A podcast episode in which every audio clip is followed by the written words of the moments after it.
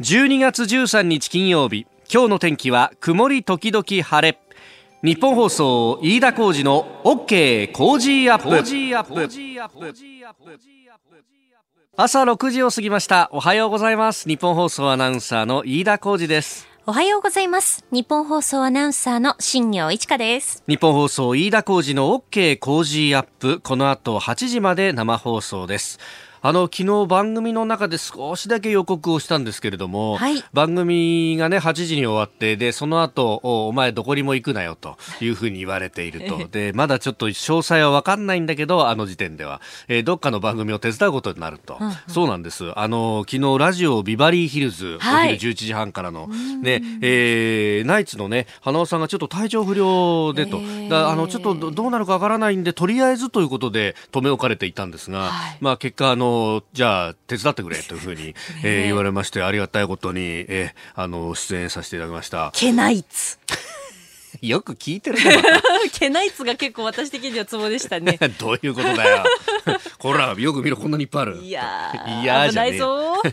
あの、聞いてくださった方、メールもいただきまして、埼玉大宮区の47歳、三橋のマイケルさん。ああ、結構いつもいろんな番組聞いてくださってますね。ありがとうございます。ビバリー聞きました。花さんの代打お疲れ様でした。飯田さんのリーチマイケルのスピーチや、田中さんの泣き真似が面白く腹を抱えて笑いました。ありがとうございます。清水美智子さんとも絡みも面白くて最高でした。と。あのよかったら、まあ、あの、ここのリーチマイケルのスピーチとかですね、ちょうどだから一昨日が、あの、パレードがあったもんでですね、はい、そその時のスピーチを、あの、真似しろっていう無茶ぶりが、こう来たんですけど、えー、いや、真似するっつったってね、えー、あの、低い声で、リーチマイケルです。こういうふうにやるしかない。日本、本当、盛り上がってよかった。感動した。今日は、リ、こう、ありがとうみたいな。ひどいな。あの、田中さんというのは田中文明選手ってね、はい、あの、日本代表の、ずっとパレード中泣いてたっていう、うん、泣いてるのどう真似したらいいんだと思ってさ、とりあえず、ああ泣いてみたんですけど、それじゃ野々村誠さんでしょっていう、ね、そうですよ。大変失礼いたしました。あの、わちゃわちゃやってましたけども、よかったら、あの、タイムフリーとかでまた聞くことができますんで、んはい、え、あの、これはもう笑い飛ばしていただければという感じで、え、あの、ビワリーヒルズは、あの、お肉のプレゼントがね、ねそうなんですよ。昨日は、あの、清水美智子さんの、あのふるさとでもある飛騨牛飛騨のプレゼントでしたが今日もまたお肉プレゼントあるということなんでね。そうなんですよね、うん、ぜひお聞きいただければと思います。今日は、えー、高田文夫先生とそして松村邦弘さん磯山さやかさんはい。あお肉はですね常陸牛ですって。そうか。磯山さんのふるさとだ。はい。うん、えー、週刊 IQ クイズ商品賞金も3倍になるということですのでぜひお聞きいただければと思います、はいさあ最新ニュースピックアップいたします。スタジオに長官各紙が届いております、えー、今日はですね昨日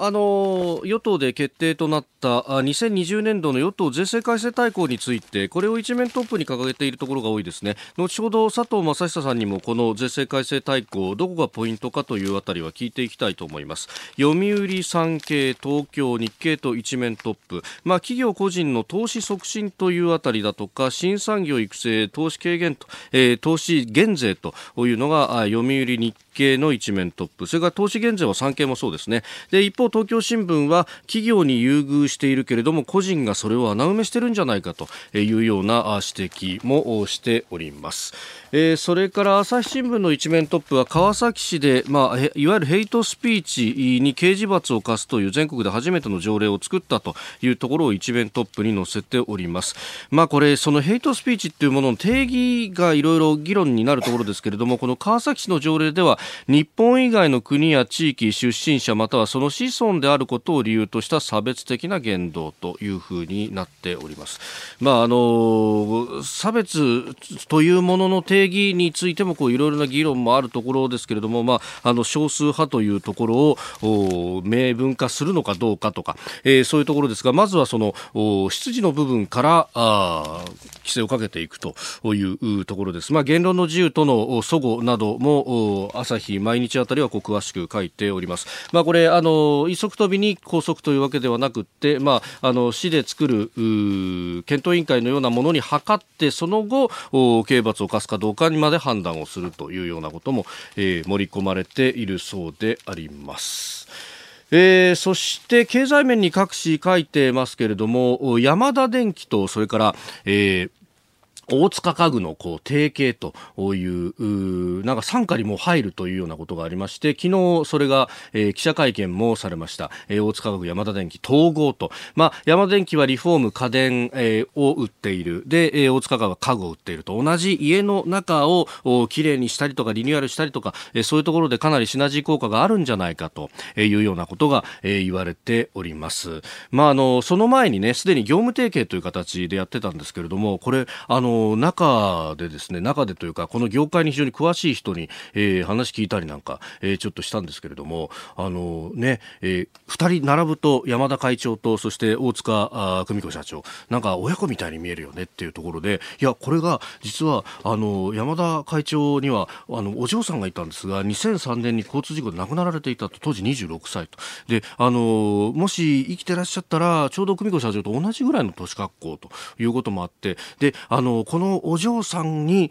えー、山田電機を継がせたかったと。経営的手腕が本当にあの他のお子さんたちの中でも抜きん出ていたっていうのがあったらしいんですけれども、まあ、その辺でですねやっぱりあの経営者としてどうやるべきなんだというようなところをかなり、えー、久美子社長にもアドバイスをしたようで。だから業務提携の時にあのお父さんと、ね、あの大塚社長あの親子のこう喧嘩みたいなものがこじれてこう2つに分かれたみたいなのあったじゃないですか。でところが業務提携の時には花束持って、あのお父さんのところに行ったりとか。で今回も山田会長がそのお父さんのところに行ってじっくり話をしてからこの会見になったとかですね。やっぱその辺のこう親子の情みたいなものを切るなよとかそういうこう人としてどうなんだっていうところもきちんとアドバイスをしているようでそうすると経営としても変わってくるのかなということも少し思ったりもいたします。あなたの声を届けますリスナーズオピニオンニュースについてのご意見をお待ちしております。今朝のコメンテーターは自民党参議院議員の佐藤正久さん、ヒゲの隊長、えー、取り上げるニュースですが、本当、外伝系いろいろ動いてましてね、えー、まずアメリカがあ大陸間弾道弾、えー、弾道中距離弾道ミサイルですね、えー、の実験をしたというニュースが入ってきました。まあ、核抑止力の話なども出てくると思います。それからイギリスの総選挙、さらに北朝鮮情勢安保理、えー、そして与党税制改正大綱、えー、さらに中東への自衛隊派遣、まあ、これはホルムズ海峡のあたりの話になると思います。さあ、飯田の現場最終日は特別編です。アメリカの現場と国際電話をつないでの、つないでの生中継です。アメリカ出張中の自由民主党参議院議員、青山茂春さんです。青山さん、おはようございます。おはようございます。おはようございます。そちらはおはようというよりは、こんにちはになるんですかね。え、えこんにちはですね。そうですよね。午後1時15分ですね。お今日アメリカどちらですか、はい、青山さん。今、サンフランシスコにいます、なるほど。サンフランシスコの国際会議場っていうか、国際学会やってる現場ですね。あ、はい、あのザ・ボイスにね、えー、出てくださっていた時にも言ってらっしゃった、えー、アメリカ地球物理学連合、この学会ですか？す。はい、なるほど、はい、どんなことを、はい、あの口頭発表も今回もまたやるんですね、青山さん。そうですね、もう何回目なのかもちょっと忘れたんですけれども、そうですよねえー、オーラルセッションと言いまして、はい、まあ、あの事前に審査があってですね、その中から通過した人たちが、はい、まあ、時間は短いんですけれども、ええ、15分間ぐらいプレゼンテーションをやって質問を受けるわけですね。はい、テーマとしては、やっぱり日本の自前の資源ということになりますか？そうです。で、今回は、あ実際に、まあ、膜のようなものを海中に下ろして、でそこに下から湧き上がってくるメタンハイドレートの粒々を、うんうん、どういう技術で、まあ、補修補修っていうのは捕まえて集めて、はい、それからそれがやがてそのどういうふうに資源にできるのかっていうこの粒々の中身がどうなってるかとか、はい、こうこれまでにないぐらいこう中身に突っ込んだやっぱ専門的な内容になります。えー、はい、そうやって集めて、それをこう地上に持ってきてっていうところまでいくと、本当、だんだんとこう実用っていうものが近づいてきてるっていう感じはありますよね。そうですね。あのアメリカのシェールガス、シェールオイルにしても、はい、実際使えるんじゃないかって話になってから何十年もようやくかかって今実用化されてるわけですけれども、はいまあ、シェールガス、シェールオイルの場合は、あ地球環境に、大きな悪い影響があるんじゃないかという指摘もあって、はい。まあ、僕個人的にはかなり慎重な姿勢なんですけれども、ええ、そのメタンハイドレート、あるいはメタンプルームっていう下から上がってくるものは、はい、海底を掘る必要が全くありませんね。途中、えー、海中の途中で膜を持って待ち構えるだけですから、はい、で逆にメタンガスというのは、ええ、あ地球温暖化効果が CO2 の25倍前後って言われてますから、はい、捕まえないと海海面から蒸発して大気中に、うん、まだその、量がどれぐらいかっていうのは、まだあきちんと測れていないですけれども、はい、大気中に出ていることは事実ですから、だから逆に、あの埋蔵資源の中で、えー、利用した方が地球環境を良くするっていうのは、まあ、この AGU、さっき校長が言ってくれた、アメリカン・ジオフィジカ・ユニオン、アメリカ地球物理学連合でもかつて発表して、非常に大きな話題になったことですよね。今おっしゃった通り、その、はい、今回、専門的っていうか、技術的な中身をかなり重視してるんで、あのまあ、技術って言っても、まあ、膨大な情報と膨大な実績あるわけですけれども、その中から2つ、3つ、えフォーカスして、はいえー、図表を用いて、まあ、全部英語ですけれども、はい、説明、えー、するつもりです。これ、青山さん、はい、その先ほどシェールガス、シェールオイルの話がありましたが、それによってアメリカは、うん、あの純石油の輸出国にもなることができて、そうするとかなりこう外交とか、いろんなところが変わったじゃないですか、日本も自前の資源を持つっていうのは、これ、局面が相当変わる可能性を秘めてるわけですよね。そうです。あのーまずは地産地消を目指すべきだと僕らは考えていて、えー、えー、まだどれぐらいの量があるかっていうのは、うん、まだ諸説ある状態ですから、はい、ただその、例えば日本海側の各県で、うん、えー、地産地消、地元で、えー、例えば電力の一部を補うってことはおそらくできるだろうと考えていて、はい、でそっちに向かって進んでるわけですけれども、えー、まだあの政府からの予算は非常に少ないですけれども、今日はだから、民間で今まで何ができてきたかっていうのを、ええ。ー、そこに力点を置いて、えー、今日はっていうかその、こっち時間で明日の朝になるんですけれども、はい、それを発表したいと思ってます。うんそうするとですよ、例えばその自前の資源で発電ができるとか、はい、そういうことになってきて、でしかも量が膨大になれば、もうあの、うん、今のような石油、日本に来る石油の8割が中東からというようなですね、その、はい、ことも変わってくるとなると、例えばその今度、ホルムズ海峡のあたりに中東に自衛隊が派遣されるとか、そういうことだって考え方も変わってくるし、自分たちで自分のことを守っていけるようになるっていう話にもなっていくわけですかね。まあ、そういうことなんですけれども、ええ、あのことは丁寧に慎重にやるべきで、なるほど、はい、でまずエネルギーは僕は長年申してきました通り、うん、エネルギーはベストミックスと言いまして、はい、何か一つに頼ってはいけないっていうのが一番基本なんですよね。うんうん、はい、で、したがって、そのメタンハイドレートが必要化されるようになっても、それだけで輸入が全部止まるとか、あそれだけでホルムズ海峡はもう関係ない話になるとかいうことではない。っていうか、そのそういう、あの一気にこう、ジャンプするような考え方っていうのはしない方がいいと思いますけれども、でも今、飯田こうちゃんが言ってくれたのは、はい、基本的な姿勢ですよね。その今はとにかく資源が日本はゼロに近いから、はい、何もかも資源を持っている国の言うことを聞かなきゃいけないというスタンスが非常に目立つわけですけど、はい、そういう姿勢が基本的には変わってくるっていうのはとても大事なところですね。それからあの、リスナーの方々からもたくさん青山さんに質問が来ているのであのご紹介するんですが、えちょっと話が変わって、うん、えー、日本と中国の関係であります。来年の春に習近平国家主席が国賓で来るということに対して、まあ、やっぱり疑問があるというご意見がたくさん来てるんですけれども青山さんご自身も、はい、ちょうど旅立たれる直前にも、えー、日本の尊厳と国益を守る会、えー、総理に改めて提言もされました、はい、ここでもぜひお願いします。あの問題があるというよりは、もう明確に反対ってことをですね、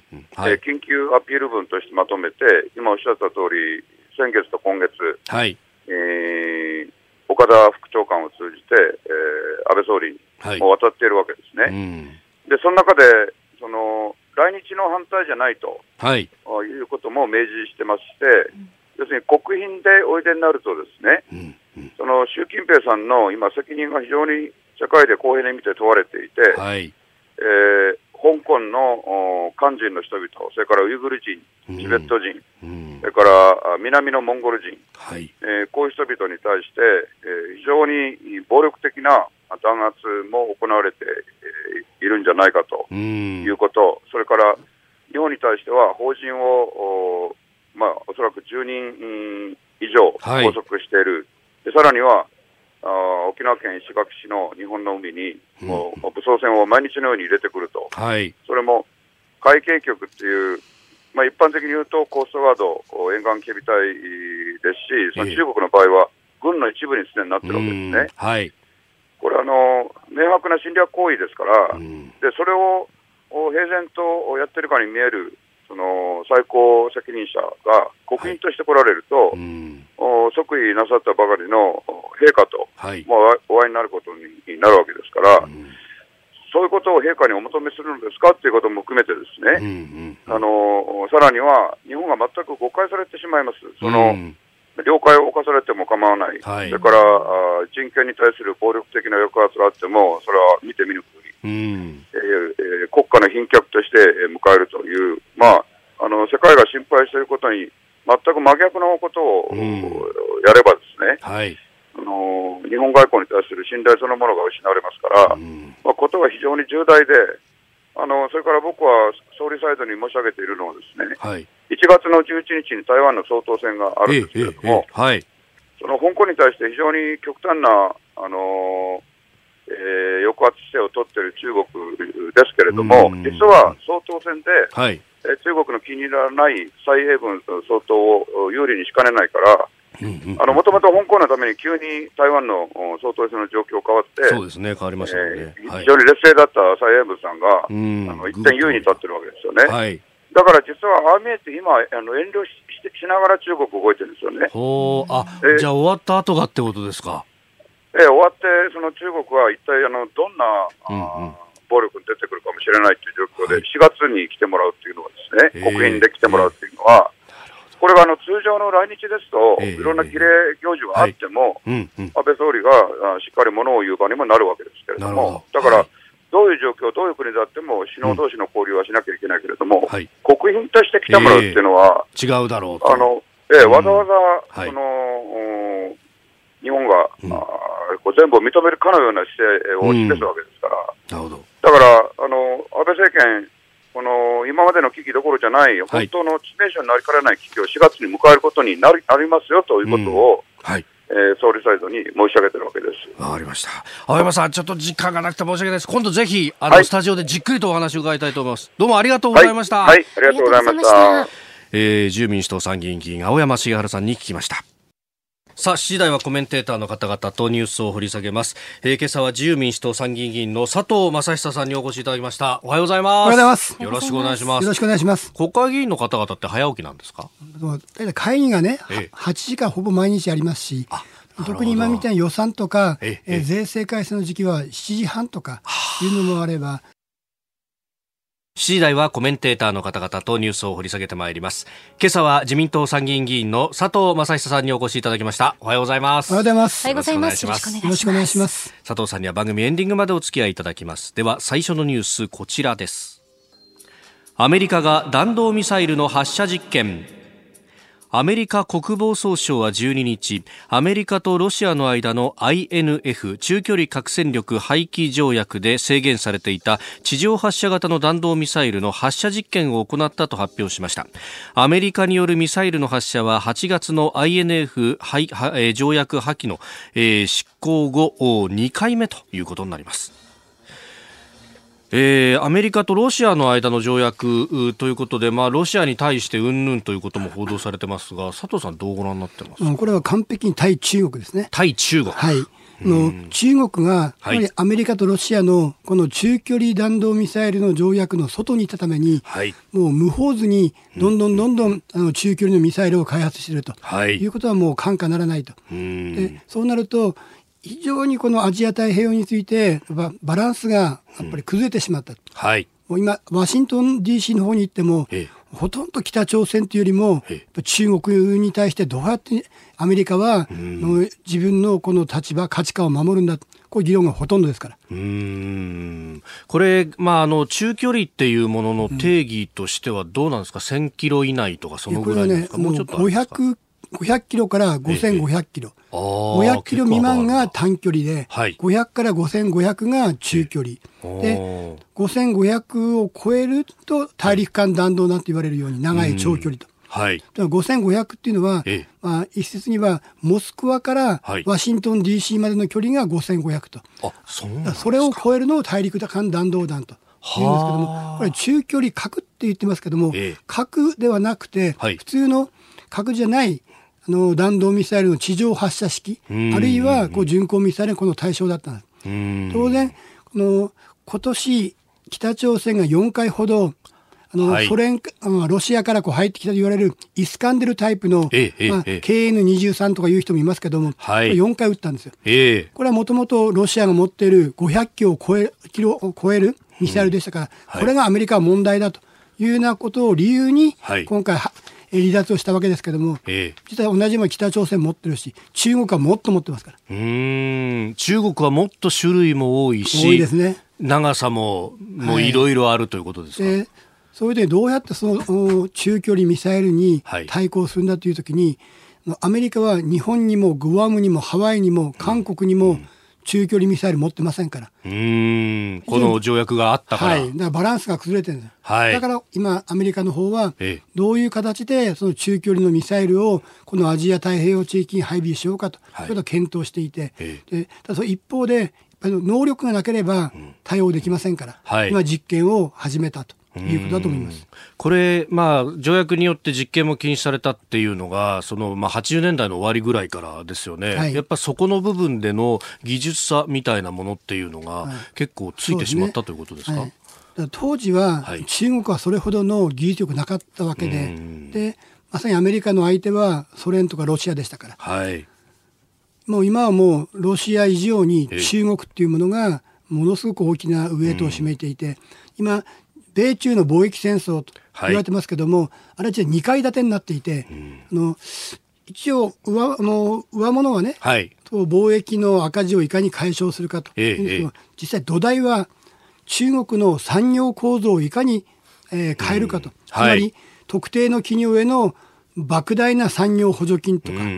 あるいは知的財産を盗む、はい、あるいは、えー、アメリカ企業が中国の方に進出したらの技術、うん、技術を強制的に移転させるとか、うん、そういうものを、えー、なくさないと、はい、アメリカのこの地位が、技術的な地位がもう失われる、うん、中国にどんどん抜かれてますから、はい、例えば、私も驚いたのは、中国がアメリカに先んじて、月、ムーンの月の裏側に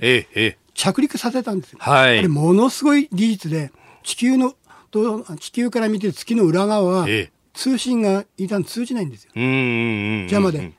月自体が邪魔になっちゃう。はい、よって、中、はい、中継の衛星がなければ、はい、電波が届かない、えー、そういう中継の衛星を用いながらでも着陸させアメリカはこれやばいというんで、月の方へのプロジェクトも開始をすると。まあ、ある分野においては中国がどんどんどん、えー、出っ張ってますので、非常に警戒しているようです。おはようニュースネットワーク、えー、取り上げるニュースまずはこちらです。EU からの離脱か残留かイギリス総選挙今日午前にも体制が判明。EU= ヨーロッパ連合からの離脱の是非を問うイギリス下院の総選挙の投票が先ほど日本時間午前7時に締め切られました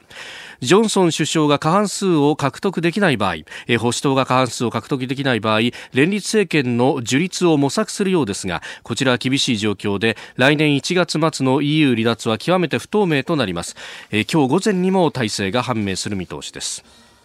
えー、地元 BBC 放送が伝えた獲得議席の予測によりますと保守党が第一党を維持した上で過半数を獲得する勢いであるということも速報で伝えられていますさあ佐藤さん、これ、まあ、どう見るというか、まあ、他国の話でもあるんですけれども。いや、これ他国じゃないんですよ。日本にもものすごい影響があって、うん、日本とアメリカのの、えー、経済関係、貿易関係にも大きな影響が出るんですよ。はい、もう、えー、離脱の国民投票からもう3年経ったでしょ、はい、3年何も決まらない3年間、うん、その間に、うん、日本のやっぱ金融関係含めてイギリスに本社を置いたところが、はい、もう、えー、ヨーロッパのドイツとか、うん、他の国の方にの機能を移しておくところもあれば、はい、これが仮にこの保守党が過半数をある程度安定的に取ればね、はい、もう1月31日に離脱ということになるんでしょうけども、はい、それから、えー、この来年の12月31日までの間に、はい、その間が実は次は勝負ででそれまでの間にこの EU からイギリスが出ますから、はい、日本とイギリスの間でも経済連携協定かなんか結ばないと、はい、WTO のレベルになってしまうガーンと完全上がっちゃうんですよ。はいこうすごい大きな話で、日本との EU とは EPA、経済連携協定ありますけれども、はい、EU から抜けちゃうわけですから。えー、えー、えー、普通のある意味、国にまずは戻る戻っちゃうので、税金、関税がお互いの、えー、やり取りが WTO レベルに上がっちゃう。はい。それを1年弱の間にできるかと。はあ。これは相当イギリスはアメリカとも他の国、いろんな国とやらないといけないわけですから。まあ、あの、理論上はそうですよね。ほとんど全世界の国ともう一回交渉しなさなきゃならないと。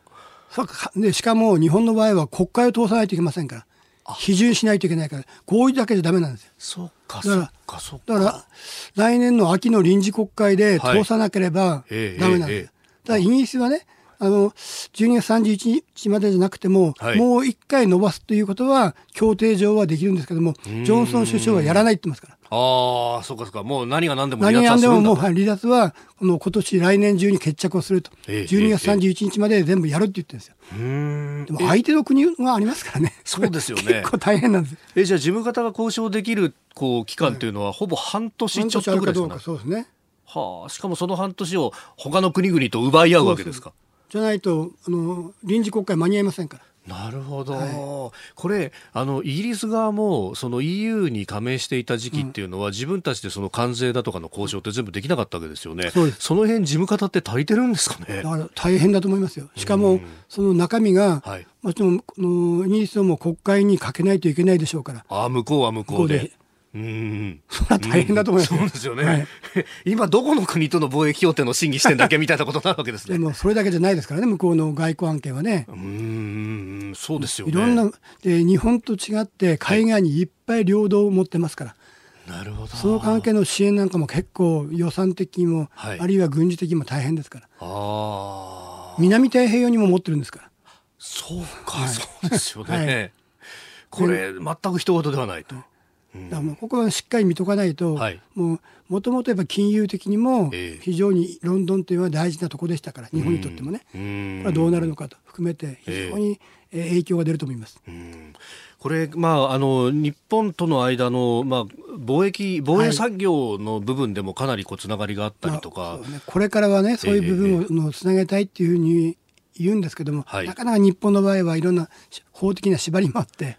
そこは難しいところはありますけどもいずれにせよ、はい、えー、やっぱり日本とイギリスっていうのは、えー、の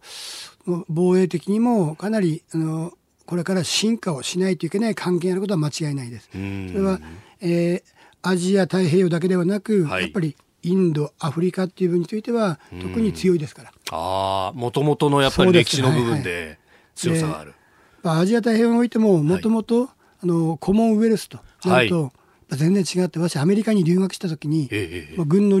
大学なんですけどもイギリスの留学生がコモンウェルス集まれって言ったんですよ。そしたらマレーシアからね、いろんなオーストラリア、ニュージーランド、みんなね、シンガポールでみんな集まるんですよ。なるほど。イギリスの法体系を採用してる国々。はい、はあ、マレーシアとかそういう旧宗主国関係も集まるんです、ね、みんな集まるんですびっくりしてですね。うん。だそういう面で言うと、はい、まだまだそういう力はあるし、えー、でやっぱエリザベス女王が原種の国もいっぱいありますからね。カナダもニュージーランドもオーストラリアも、はい、そうかそうか、はい、その例えば情報網であったりとか、人的な交流であったりとかっていうのは？今度はカリブの中米とはもっといっぱいありますから。だ総督がいますからまたね。はい、そっか、はい、あのユニオンジャックがこう脇にあるっていう国旗結構いっぱいありますもんね。そっか。で、今度イギリスは、なんか、ここ1年ぐらい報道されてますけど、東洋艦隊をもう一回作るみたいな話まであるじゃないですか。なかなかでも予算的に厳しいと思いますよ。こうやって離脱かなりね、あの、緊縮財政で、この3年間、結構経済的にも厳しい状況な部分もありましたから。ええー、お金かかりますからね。うん、維持するためには。はいはあ、まずはその情報の面だとかっていうのを、まあ、日本としては連携していくってことですか、まあ、そういう部分もありますしね、いろんな、えー、まあ、特殊武器っていうかその化学剤に対する防護という部分での連携なんかは前から進んでますけども、はあ、これからでしょうね。うん。そういう意味では、まあ、重要な国でもあるし、はい、でまたこのイギリスのね、このジョンソン首相、はい、これはトランプ大統領とも非常に馬が合うので、ああ、なるほど。まあ、二人とも変わってるって言われてますけどね。言われてはいますね。馬が合うんですよ。はい。ええ、ええ。まあ、まあ、安倍総理も、そういうトランプ大統領の馬がいますし。うん。そうすると、ジョンソンさんとも。多分、そういう、いや、安倍総理っていうのは非常にそういう、あの、えー、癖があるリーダーとのお付き合いって非常に上手なんですよ。でトランプ大統領が外国の首脳でゴルフをされるのは安倍総理だけですから。そっか。他の国の人たちはできない。私も外務副大臣の時にいろんな国の方からどうやったらそこまでね関係が良くなるんだと。やっぱ安倍総理に対してすごくやっぱりあの羨望の眼差しがありました。はあ。それはやっぱり実際外交やられてると感じるところですか、ね、やっぱゴルフっていうのはものすごく2人だけで話すことができる、もう通訳しかいませんから、はい、かなりそれも人間ってね飯田さんもそうかもしれませんけども、えー、ジョギジョギングとか散歩とか運動してると頭って回転するじゃないですか、はい、ああ確かにそうですね。多分ゴルフしながらい。ろんなね、アイデアとか深い話ができると思いますよ。はあ、その辺が日本外交にも非常にプラスになってる部分が。うん、ずっとやってるわけではなくて、ええ、しょっちゅう止まりますから、止まって二人で話してますから。うん、あ、そうなんですね。はい、なるほど。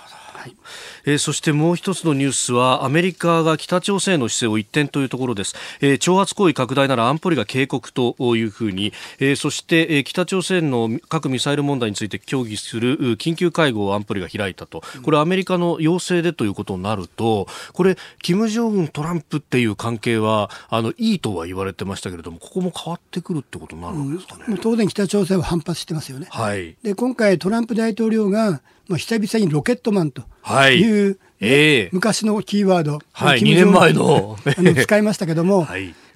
えー、北朝鮮の方は、金正恩は、はい、のカウンターパートの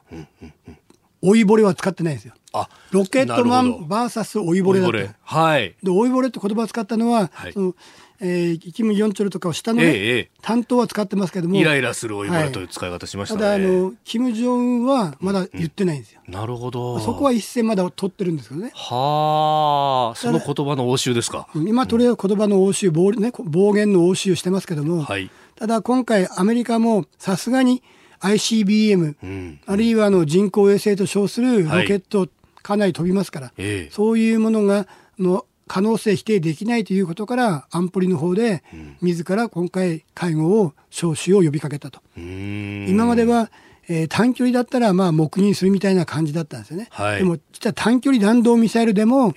国連安保理決議違反なんです。弾道ミサイル技術を使ったものはダメだと言ってますから。はい、で今回あのトランプ大統領とかなかなか短距離はこう言及しなかったんですけども今回アメリカの国連大使が安保理会合の場で、はい、短距離弾道ミサイルといえども安保理決議違反だと。もう一歩踏み出しましたから。はい。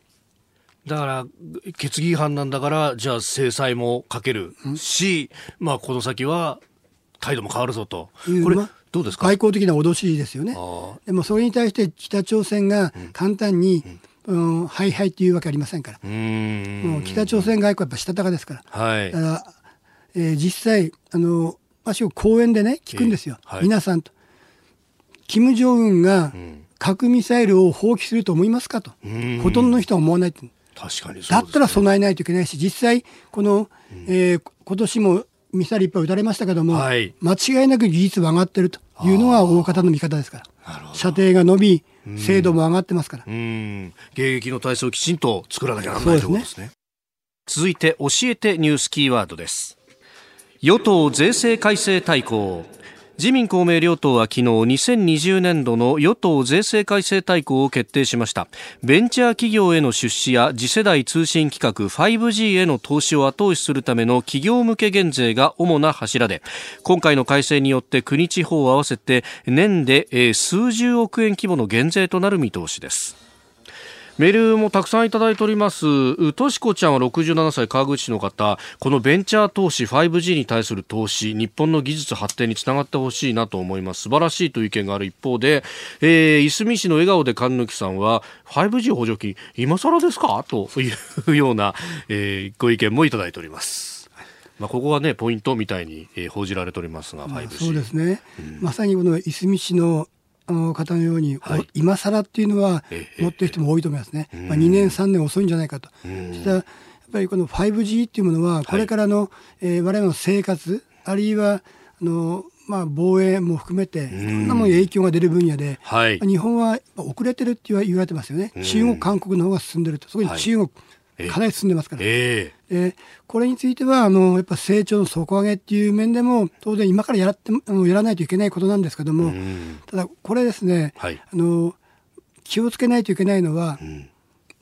セキュリティとの関係も出てくるんですよ。で実はあの、はい、今年アメリカが中国とかなり覇権争いという観点から、はいえー、安全保障に関する分野については、ファーウェイとか、はい、ZT というものを締め出す動きが、はい、のアメリカ国内であり、それが同盟国のイギリスや日本の方にもだんだんそれが広がっているというなると、はい、5G の基盤を、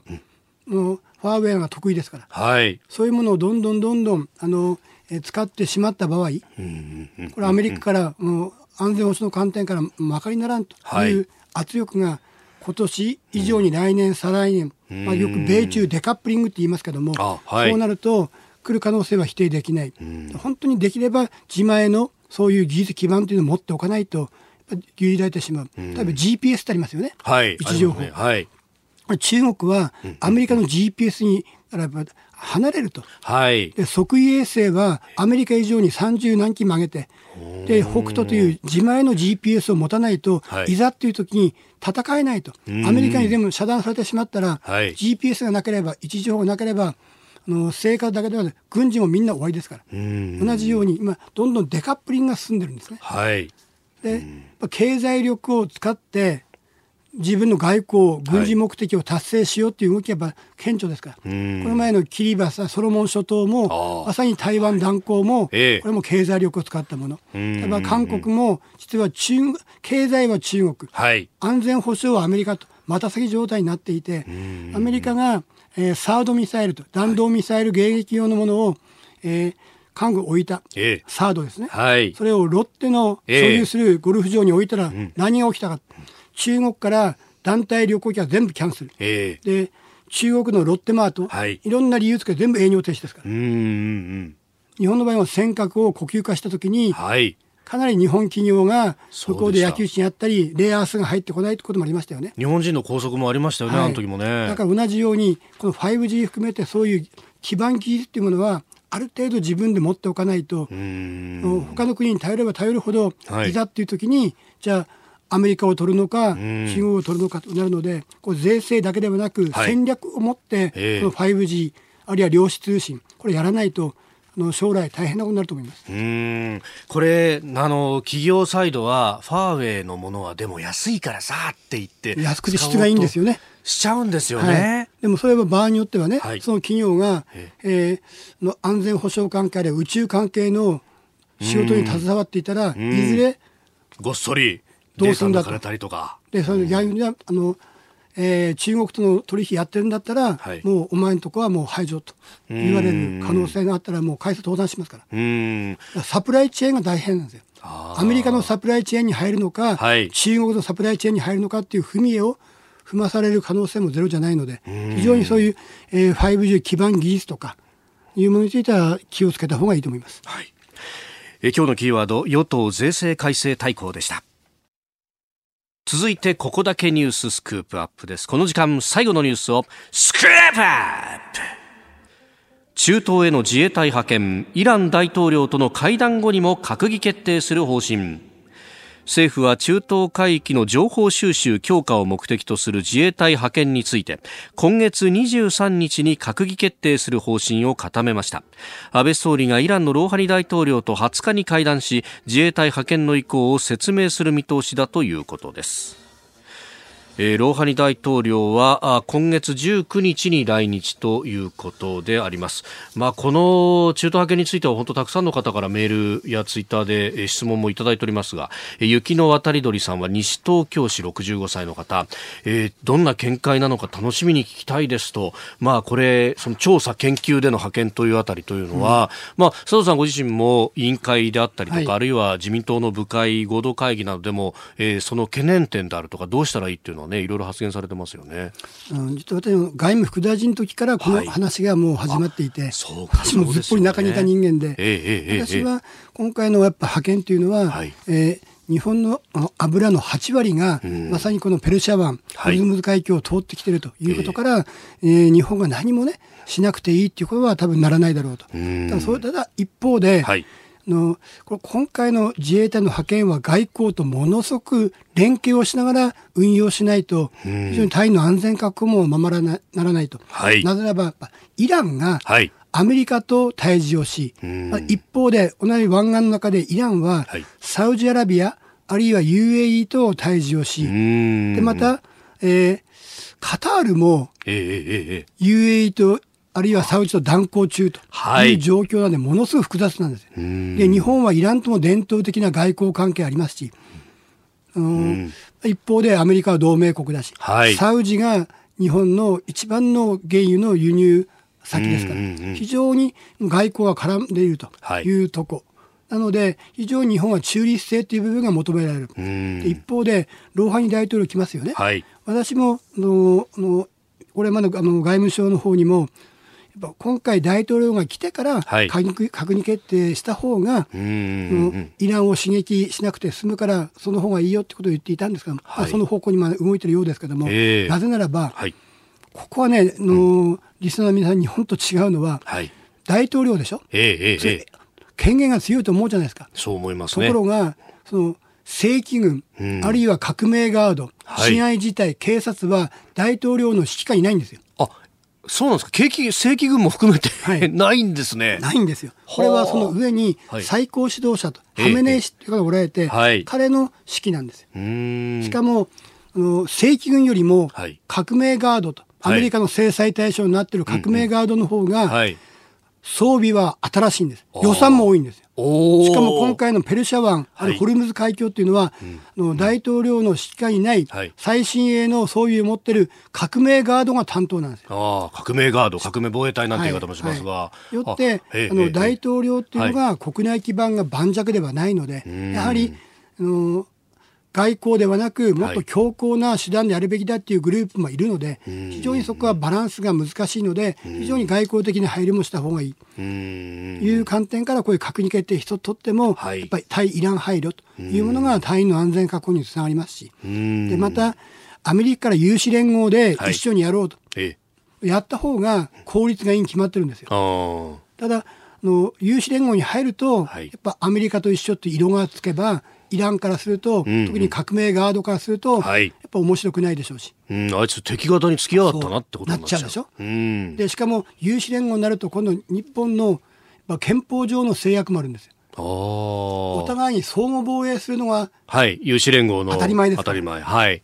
ところが。そこがやっぱ集団的自衛権とか武器の使用の観点からできませんから。うんうんうん。そうなると、ねはい、自主自主派遣。はい。有志連合に入らずに自主的な派遣で中立性を持ちながら、はい、しかも安全性を確保した地域での活動となると、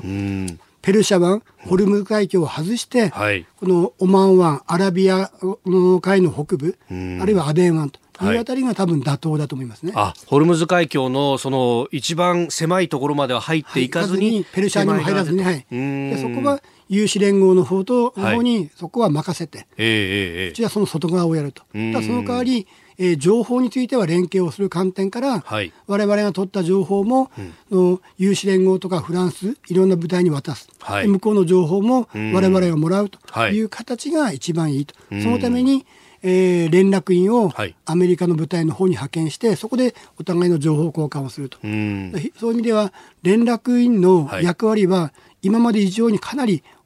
大事になってくると思います。それも有志連合の司令部ではなくて、はい、これはアメリカの司令部に行かせると。有志連合入れてもらえませんから。ああそっかそっかそっか。メンバーじゃないので。メンバーでオブザーバーでもないだろ？う、はい、ってことになると。そこはあの軍の世界はすごい厳しくてメンバーじゃない人間は司令部に入れてくれませんから。今バーレーンの司令部にいるのは海賊対象の連絡いますけども、はい、海賊の情報はあってもそれ以外はありませんから。あそこは厳しく区別されてるわけなんですね、はい、今回、えー、この中東の方に新たに派遣することによって、はい、それ以外の、船舶の安全確保のための情報がアメリカの司令部に入ってきた部分を今度はもらえますから。うん。これその、まあ、今回、調査研究でまずは派遣すると自衛隊、はい、ああの防衛省設置法の、はい、中で、えー、やるということなんですけどこれでやるとその武器使用であったりとかっていうのは非常に、まあ、ほぼ丸腰に近いというふうな指摘をする人もいますが、うん、この辺っていうのは佐藤さんどうお考えですか、えーとね、あの実は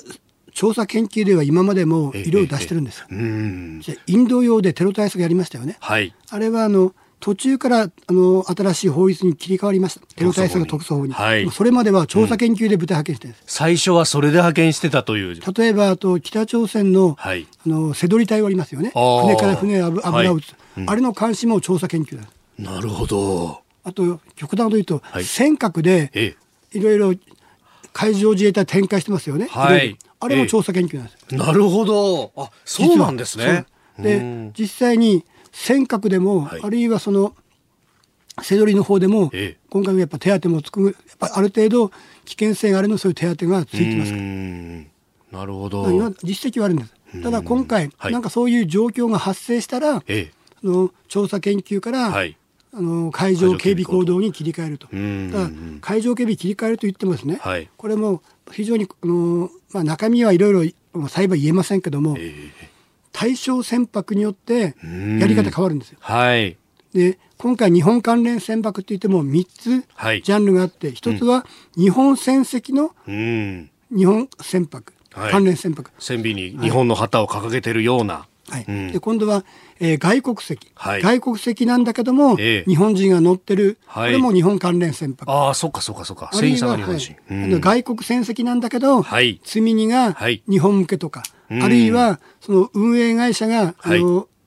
日本という場合は、関連船舶この間あのイランで穴開けられた船ってまさにそうですね。ただ船籍が日本の場合と外国籍の場合では、海上警備行動の発令の仕方が変わってくるわけです。国連海洋法条約で、はい、そういうの船籍の旗国、うんうん、旗国主義、はい、なので、ええ、日本船籍がどうかでやっぱその発動もそんな簡単ではないし、国際法との関係ありますから、はい、守り方も、うん、差が出る可能性ある。あさらに、はい、今度は近くにね、うんうん、あの日本船籍ではない、まさに完璧な外国船籍で、はい、日本関連船舶ではない船から SOS が来たという時に、どうするんだと。うんうんうん、確かに海上警備行動ではそれ対応できないんですよ。はい、ああ、そうか。ただ、あの、シーマンシップは何かで救助はできるでしょう。ただね、武器使用を伴わない行動はある程度できる。はいえー、警告とかね。はい。武器使用がダメですから。そのあたりの細かい、えー、あの対応要領っていうのは事前に詰めて、で訓練をして、派遣をしないと、やっぱ隊員の安全確保が図れませんから、そこはしっかり準備をしてから派遣をすべきだと思います、どうなんですか、本来なら、それって全部決めた特措法みたいなものを作ってあげた方が、現場としては動きやすいような気もしますあのただ、いろんな対応があるので、あいちいちそういうのをこっちでシミュレーションできない、特措法っていうのは100%じゃないんですよ。私もイラクに派遣されましたけど、えー、必ずね、えー、このグレーゾーン的には出てきますから。要は実際にはそういうグレーゾーンがあった時にも、しっかり対応できる。最終的には国が、はい、の責を持つという体制を取ることが、現場の隊員がしっかり動けるということになると思います。結局、憲法9条に最後の最後はこうぶち当たってくるわけですね、これね。他の国と同じ対応はできませんから。今まで一歩一歩やってきましたけど、ただ今回の派遣によって、非常にイランとの関係を含めた中東における日本のやっぱり役割っていうのは、みんなで考えるいい機会になろうかと思います。本当に日本の我々の生活も経済活動も中東の油に頼ってると。油がなかったらこう電気もね、この日本放送も運営できませんそうですね。確かに。えー、今日のスクープアップ中東への自衛隊派遣についてでありましたこのコーナーも含めてポッドキャスト YouTube ラジコタイムフリーでも配信していきます番組ホームページご覧ください